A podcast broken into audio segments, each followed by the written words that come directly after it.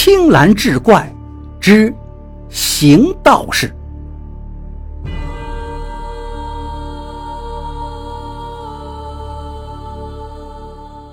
话说青岛有一个叫邢银城的道士，平日里破衣烂衫、蓬头垢面，又经常在人前装疯卖傻，人们都称他为灰袋子。一年冬天，寒风凛冽，大雪纷飞。邢道士只穿着单薄的素衣来到了崂山脚下。当时天色已晚，邢道士见旁边正好有座庭院，便前去投宿。那座庭院正是崔司马的府邸。崔司马见到有生人到来，热情地出门相迎道：“道长远道而来，甚感荣幸。外面天冷，请到屋里头暖和暖和。”邢道士则摇摇头道。不必劳烦，您呢只需给我一张床就行。崔司马道：“这如何使得？您只穿了一件薄衣，天这么冷，您会冻坏的。”又拉着他到房中一叙，邢道士却执意不肯。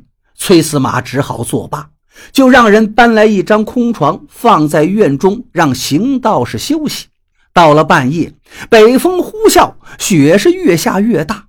崔司马担心那道士被冻死，便披上衣服出去查看。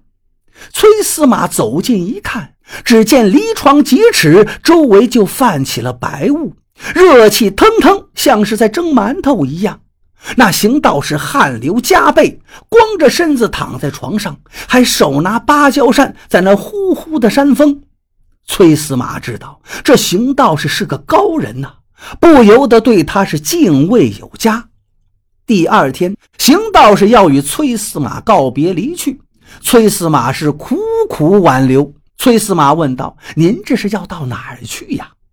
邢道士道：“我四海为家，没有去处啊。”崔司马便拉着他的手道：“道长，您是世外高人呐，您就留在我家吧，我愿与您结拜为兄弟。”邢道士一听，哈哈大笑，便爽快地应了。崔司马更是喜出望外，急忙请邢道士到屋中摆上丰盛的筵席，盛情款待。从此之后，两人便成了挚友。崔司马常常告诫家人，千万别去招惹邢道士，他可是神通广大。过了半年，崔司马突然身患重病，快要死了。他希望邢道士能够救自己一命。有一天。崔司马听到卧室的北墙是吭吭作响，这声音像是有人在挖土。崔司马觉得此事怪异，心想：谁敢来我家动土呢？便让仆人去屋后查看情况。仆人却回来禀告，说什么都没有。崔司马更觉得不可思议了。就这样一连七天，卧室挖墙的声音从未停过。突然间，那墙就裂开一个小口子，一束阳光透过墙上的缝隙，照到了崔司马的身上。崔司马吓得大叫起来，问妻子道：“这墙怎么裂开了？朝北的房子怎么能照进太阳光呢？”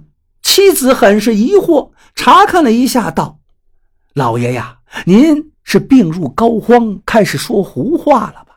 这墙上哪有裂缝啊？”哪有太阳光照进来呀？可崔司马觉得一定是自己病重，出现了幻觉，于是就闭上眼睛继续睡了。又过了一天，墙上的洞竟然有盘子那么大了。崔司马更加的惊愕，心中惶惶不安。他趴到洞口往外看，发现墙外竟是一片苍茫的原野。有几个人穿着黑衣服，扛着铁锹、锄头，站在墙洞前。崔司马问他们在做什么。那些黑衣人道：“邢道士吩咐我们挖开这个洞。司马您病情严重，就躺在床上休息，不要太操心了。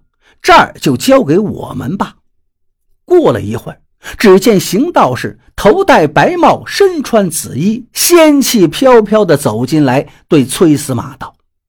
先生，您的阳寿已经尽了。阎王爷是我的好朋友，我精心打扮一番，到地府好言劝说，又给您延长了十年的阳寿，您呢就不用再被病痛折磨了。他刚一说罢，墙上那个洞就消失了，墙壁完好如初。崔司马是作揖致谢，万分感激，心里也更加崇拜邢道士。又过了十日，崔司马的病就全好了。邢道士笑着来与他告别。崔司马万般不舍，问他要去哪儿。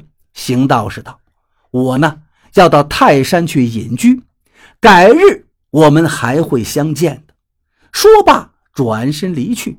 崔司马紧追其后，却发现邢道士早已没了踪迹。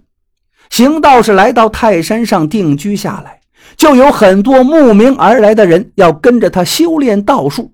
人们纷纷出资为他建了一座道观，取名行观。一晃十年过去了。有一天，邢道士对徒弟们说：“三日后有一位贵客要来。”你们且去准备好美酒佳肴，我要与他不醉不归。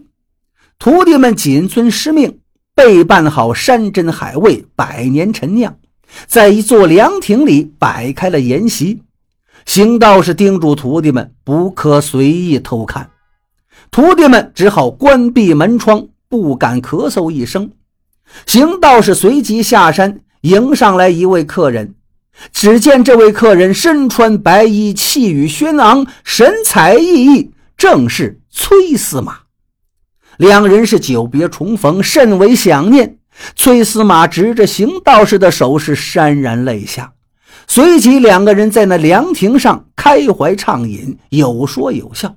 徒弟们都躲在门后偷听二人谈话，却听他们说的好像不是人间之事。